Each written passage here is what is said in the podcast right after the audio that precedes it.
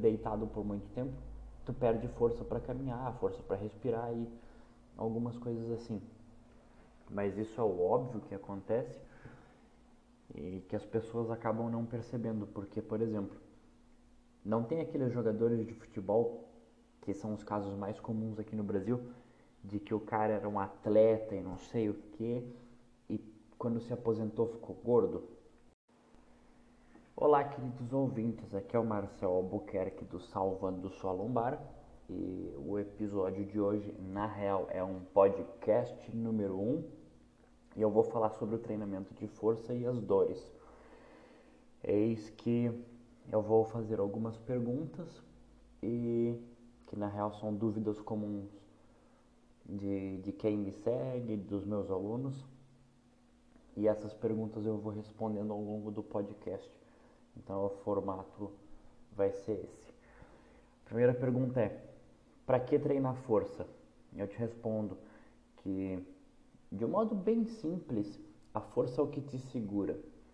A força é o que o componente de força é o que te mantém em pé e os músculos nada mais são do que a sustentação do esqueleto inteiro e, né, consequentemente, o que vai te deixar em pé e realizando todas as tarefas diárias da sua vida.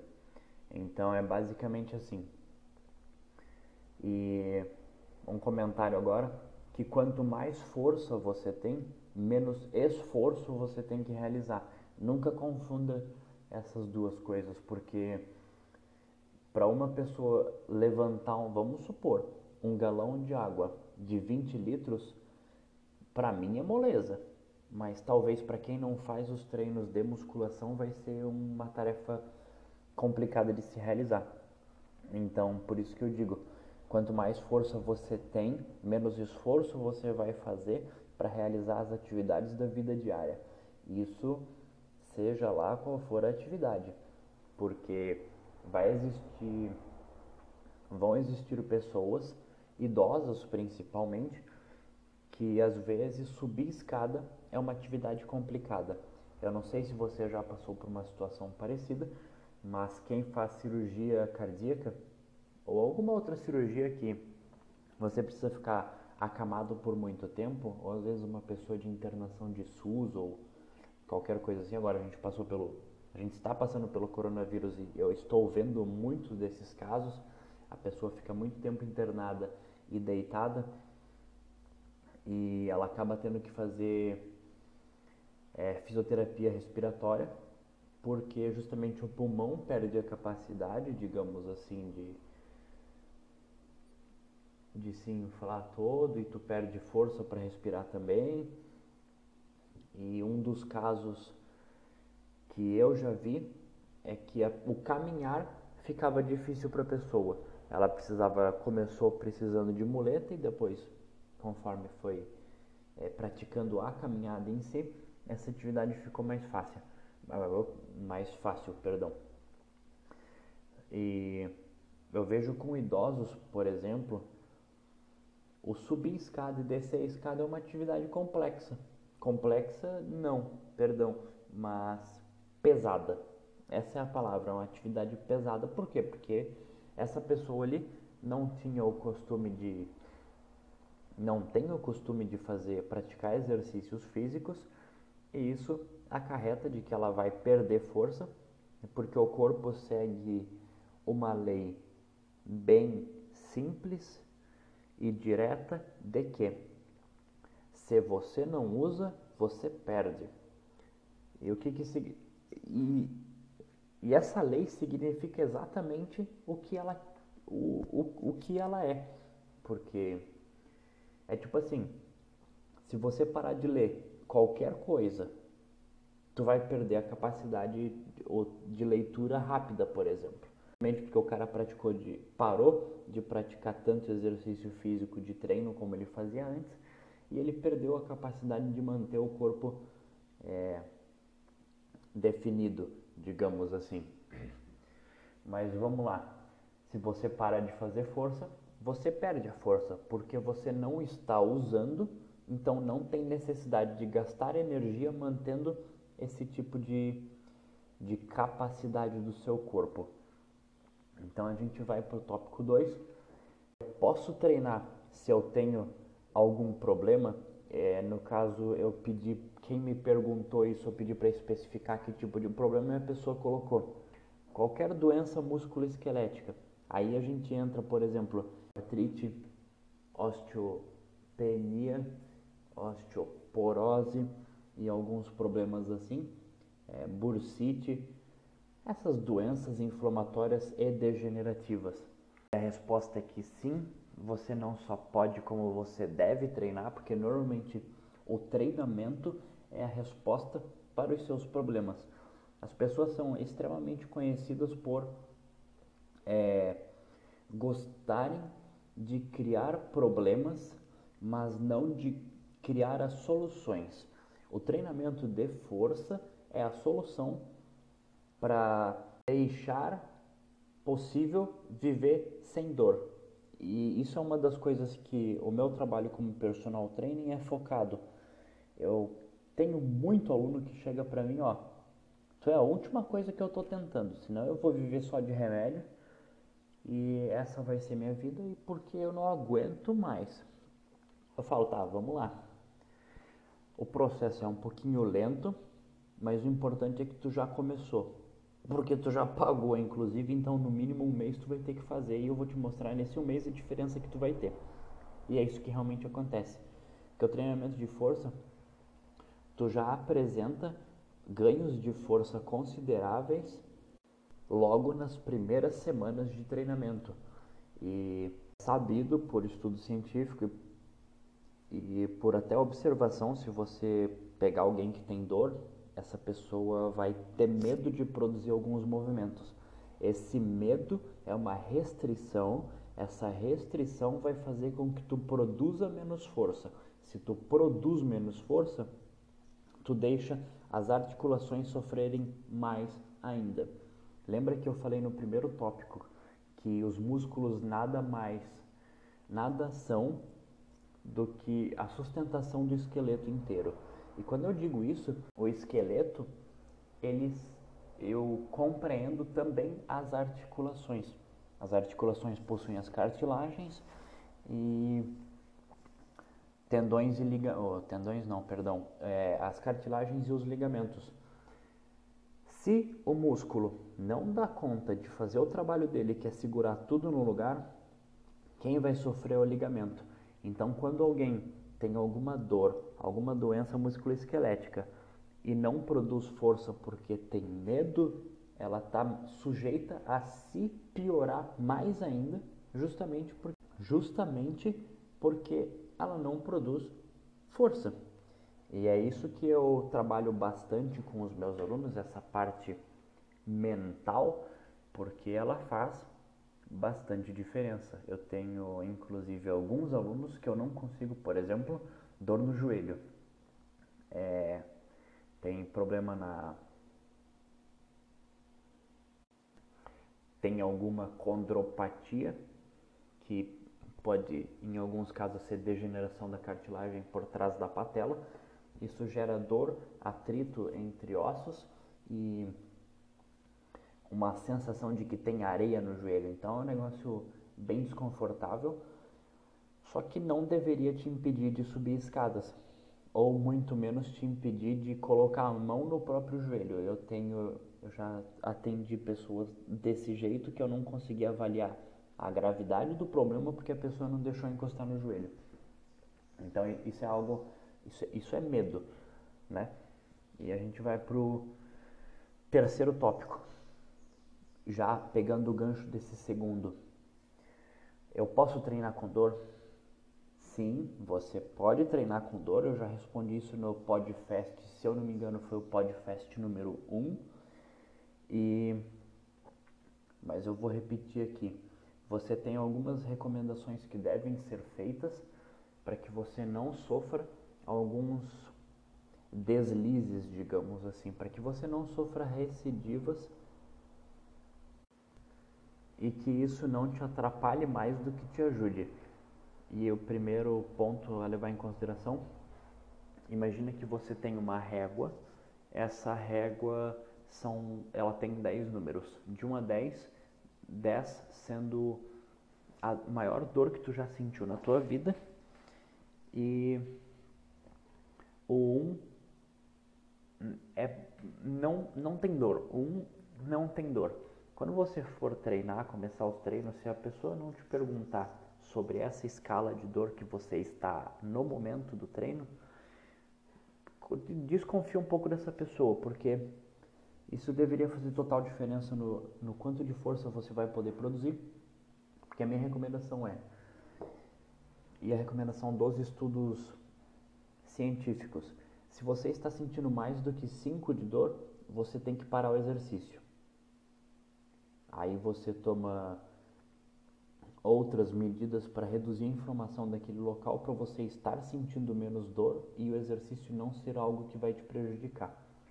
Se você está com menos que 5 de dor, taca o pau e vai treinar. Obviamente com as recomendações apropriadas para, para o tipo de, de lesão e doen ou doença musculoesquelética que você tem. Então, leva sempre em consideração essa régua e uma segunda consideração. Se você treinar e você sair do treino com mais dor do que você entrou, essa dor obrigatoriamente tem que sair em até 24 horas após o treino. Se essa dor não diminuir até 24 horas após o treino, você também fez alguma coisa errada no treinamento e vai ter que tomar cuidado num próximo treino, porque você acabou de inflamar mais ainda o que já estava inflamado. E isso, se não diminuir em 24 horas, é pior do que se você não tivesse treinado. Basicamente é isso aí. Eu vou explicar um pouquinho os três tipos de dor é, que você mais pode sentir. Quatro, eu vou adicionar um agora. A primeira dor, que é a mais comum para a academia, a dor muscular de início tardio. A dor muscular de início tardio nada mais é do que uma são microlesões no teu músculo que você está sentindo, ele, elas inflamaram, né? Teve inchaço celular. Elas inflamaram, só que é uma recuperação muscular normal que vai acontecer após qualquer treino.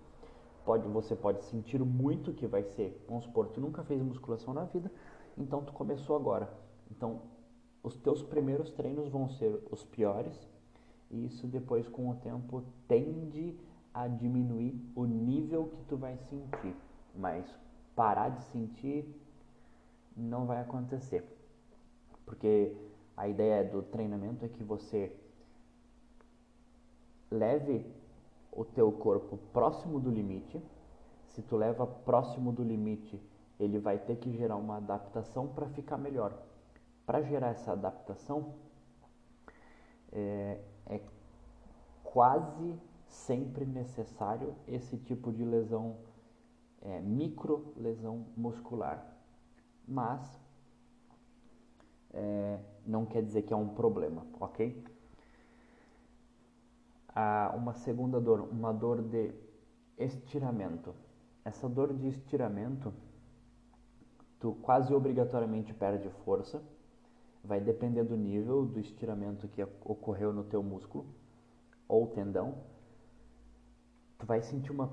Se tu sentiu ela acontecer, tu vai sentir uma fisgada, uma pontada assim no local do estiramento e quase na hora tu vai perder força. Então são alguns sinais que tu pode olhar. Isso dificilmente vai acontecer com você, mas se acontecer, fica ligado. E se aconteceu, vai gerar. Geralmente vai acontecer um edema e hematoma. O edema é um, um acúmulo é, aumentado de líquido e o hematoma vai ser aquele, sabe quando você bate na a perna, a coxa na mesa e fica roxo? Esse roxo é um edema, só que num estiramento muscular ele vai acontecer bem grande e vai parecer bem feio. Então, dependendo do nível do edema e do estiramento, vai ficar pode chegar a ficar preto de tanto edema e acúmulo do, de, de sangue ali no local. Se você sofreu isso, é, você pode treinar a região do estiramento só se foi um estiramento bem pequeno. Se você sofreu um estiramento maior, fique em repouso e, tem, e há outras recomendações a serem feitas que eu não vou passar aqui. Se você tiver dúvidas sobre isso, manda uma mensagem nas minhas redes sociais que a gente bate um papo e discute sobre o seu caso, que eu posso talvez te ajudar. O terceiro tipo de dor que eu vou comentar aqui é o tipo de dor que você sente nas articulações em específico e normalmente são dores musculoesqueléticas como a hernia de disco, a osteoartrite que eu falei antes, a andropatias, bursites e etc. Essa dor vai depender do local, ela pode ser um pouquinho diferente, mas normalmente ela vai ser apenas no local, ela não vai irradiar para outros pontos, a menos que tu tenha alguma só se tu tiver uma radiculopatia, que é uma inflamação no nervo, que daí sim pode irradiar para outros locais, é, vulgo é nervo ciático, que todo mundo fala que puxa a perna. Se você está sentindo esse tipo de dor, aí entra no, no tópico 2, no tópico 3, perdão, que eu que foi eu falei anteriormente, que vai depender do nível dessa dor, porque principalmente se você está em crise, ou seja, aquela crise absurda muito forte que acontece a cada mês ou a cada dois meses, dependendo dos casos. Se você está nesse momento e a dor for muito grande, que você é obrigado a tomar remédio, você mal está conseguindo sair da cama ou coisas assim, aí é bom evitar o treinamento. E eu indico normalmente que procure a ajuda de um fisioterapeuta nesses momentos, porque são os piores momentos que você pode ter para e, e pode ajudar ainda a se machucar se você não souber o que está fazendo. Então, fica aí esse alerta para quem está no meio de uma crise. Se você não está no meio de uma crise, avalia o nível de dor que você está e manda bala. Se tiver dúvida, obviamente, pergunta para mim se tiver liberdade. O quarto tipo de dor, que eu lembrei agora, gravando isso daqui, que é a dor da cãibra ela acaba sendo comum em algumas pessoas, algumas sim, algumas não. Ela vai depender dos níveis de eletrólitos que você vai ter no corpo, principalmente um equilíbrio de sódio e potássio que tu tem no teu corpo. E normalmente, por incrível que pareça, se as pessoas falam que é falta de potássio, é uma falácia. É, normalmente é falta de sódio, ou seja, sal e eu tô cansado de escutar pessoas me falando o seguinte: "Ai, mas eu já como bastante sal, eu já salgo bastante a comida". Eu olho para a pessoa e eu falo: "Se está acontecendo isso daí, é uma mentira. Você não salga bastante. A diferença é que a nossa língua se adapta ao sal ou açúcar ou etc que a gente coloca de tempero em geral, que a gente coloca na comida e se você usa, por exemplo, uma grama de sal por dia, você já está adaptado e você acha que é bastante. Consumo de sódio por dia são 2 a 5 gramas de sódio por dia. Isso dá, deixa eu fazer um cálculo rapidinho aqui, dá em torno, é, senta aí para escutar, de 5 a 12 gramas e meio de sal marinho. Ou seja, é tipo uma colher de sopa cheia. Então vai ser uma cacetada, por isso que eu falo que normalmente as pessoas erram na quantidade de sal, porque é uma quantidade bem grandinha que você tem que utilizar. Agora,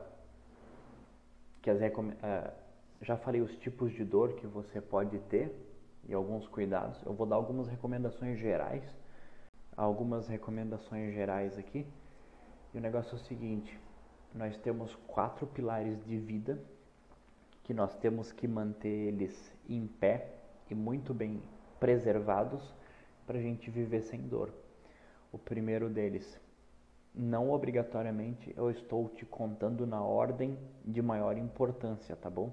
Mas o primeiro pilar é da força, que é o, sobre o podcast o qual estou gravando agora. E o da flexibilidade que é literalmente isso, você conseguir mover o corpo em todas as, é, todos os ângulos que a sua articulação permite e conseguir isso, fazer isso com certa facilidade. O terceiro pilar é a postura, que a postura deve ser mantida correta, principalmente durante os movimentos de musculação, que são do primeiro pilar da força, que se você fizer tudo errado, também não adianta você ter força onde você não deveria ter. Ah, como assim? O ganho de força ele é dependente é, do arco de movimento que você está produzindo. Então, vamos supor, se você treina com a coluna torta sempre, a sua coluna vai ser forte na postura torta. Ela não vai ser tão forte na postura reta, que seria a postura certa. Deu para mais ou menos entender? Acho que eu consegui passar isso de forma até que simples. E o quarto pilar é o estresse.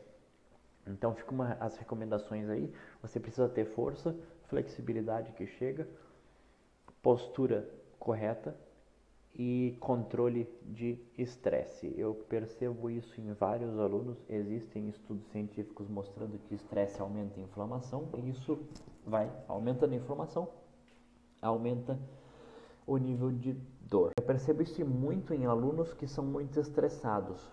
Em períodos de estresse, picos de estresse da vida desses alunos, as dores são maiores.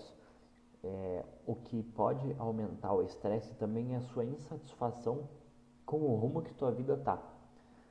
Isso eu percebi em alguns alunos bem nítido o quanto eles não conseguiam é, ficar sem dor justamente porque a vida não estava boa, eles eram infelizes. Então, por incrível que pareça, vai assistir o filme Em Busca da Felicidade, busca a sua e se livra das dores.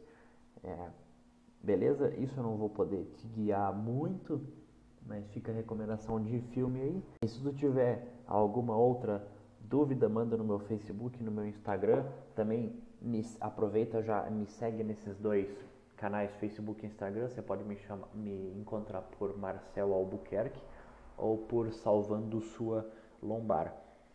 É, lá, lá, vão existir muitos ensinamentos com imagem, que é algo que eu não consigo passar aqui por podcast, e que ajuda muito, principalmente porque eu falo de postura e não é todo mundo que sabe o que é uma postura correta. Quando eu apenas falo, eu tenho que mostrar. Então me segue lá, aposto que você não vai se arrepender. Compartilhe esse podcast com alguém, compartilhe os meus canais com alguém também, principalmente pessoas que têm dor ou pessoas que não querem sentir dor. E isso então é, engloba as pessoas que têm 15 anos. Apesar de que com 15 anos eu já tinha dor, fica a dica aí para vocês. Se você não quiser ter dor, é só continuar me seguindo que eu vou salvar sua, eu vou te ajudar a salvar a tua coluna. Um muito obrigado por chegar até aqui. Nos vemos no próximo episódio. Valeu!